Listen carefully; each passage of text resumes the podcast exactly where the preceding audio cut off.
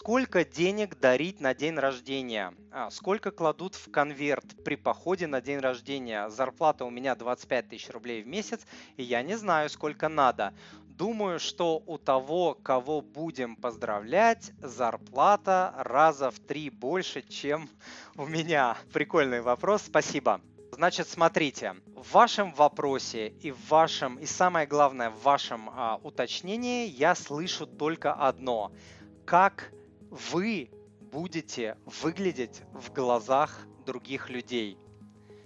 Понимаете, это очень-очень э, важный момент. Ответа по сумме нет. Очень многое зависит от вашего, конечно, там окружения, города, важности э, человека в вашей жизни и все такое. Но в целом не важно, сколько, допустим, этот человек дарил вам в прошлом, на какие суммы подарки. Не важно, кто сколько дарит, не важно, сколько принято, вы все должны забыть. Единственное, что важно, это сколько вы можете можете позволить тратить на подарок, и ваша семья может позволить тратить на подарок, исходя из вашего бюджета, если он у вас есть.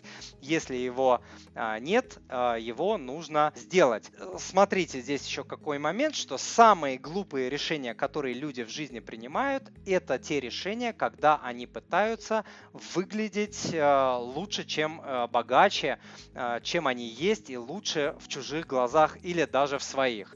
Вот, например, я в своем годовом бюджете составляю бюджет на подарки. То есть в год я понимаю, сколько я могу тратить на подарки.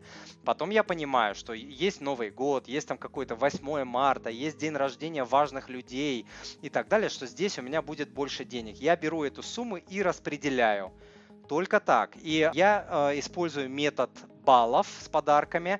А, у меня на сайте а, можно скачать планировщик подарков. Можете посмотреть, как он а, работает. И смотрите, что здесь получается. Когда вы получили бюджет на месяц, вы понимаете, что в этом месяце, допустим, Новый год, и вам нужно такому-то количеству людей подарить подарки. Если вы видите, что суммы, которые получаются, немножко маленькие, то вы включаете фантазию и добиваете своей фантазии. Здесь вот я хочу подчеркнуть, что самые лучшие подарки, допустим, в моей жизни, они не были связаны никак с деньгами и со стоимостью.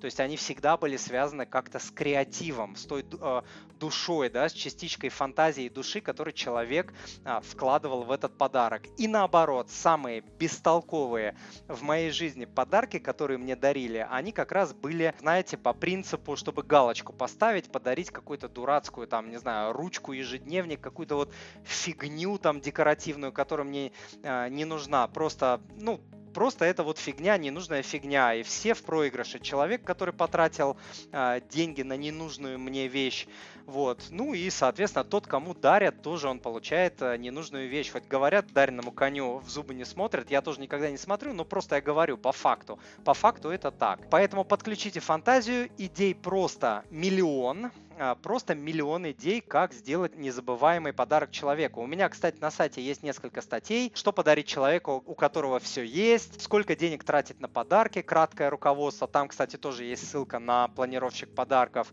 а, и так далее. В общем, по подаркам у меня есть несколько статей, можете а, посмотреть. Еще такой момент, если от того, сколько вы положите в конверт, у человека это изменится отношение к вам, он перестанет вас там куда-то приглашать и так далее.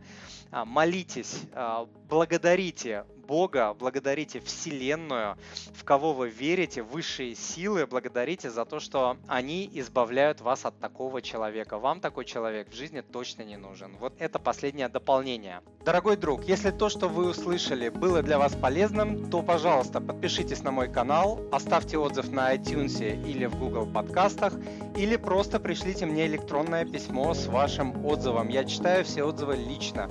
Заранее большое спасибо.